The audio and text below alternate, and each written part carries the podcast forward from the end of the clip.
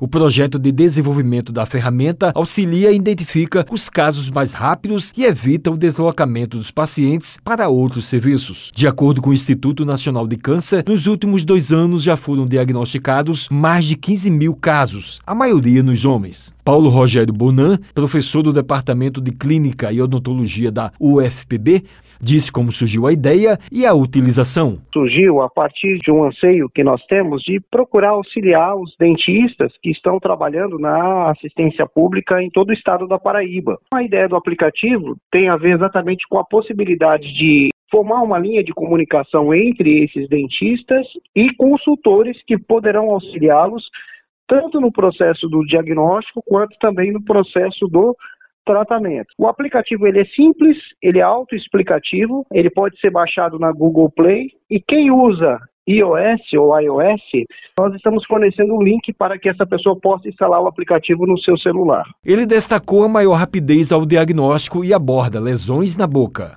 Muitas vezes, os pacientes que são identificados e têm lesões ficam meses sem tratamento e sem diagnóstico. Então, a ideia é trazer uma celeridade nesse processo e auxiliar o profissional, que muitas vezes pode tratar o paciente diretamente na sua cadeira, no seu próprio local, sem que haja necessidade do paciente ser deslocado para centros maiores de atendimento. Porque ele não só aborda câncer de boca, mas aborda outras lesões que podem acometer a boca. O especialista avaliou os casos da Paraíba e quais os cuidados para evitar a doença. Câncer de boca é uma doença muito séria. Entre os homens, o quinto tipo de câncer é mais prevalente. E no nosso estado, nós temos visto muitos casos. Então, é muito importante que essas lesões sejam diagnosticadas de forma precoce, porque a sobrevida dos pacientes depende exatamente de termos o diagnóstico rápido e o tratamento sendo feito o mais cedo possível. As pessoas que quiserem mais informações poderão acessar diretamente o meu WhatsApp mesmo, 99313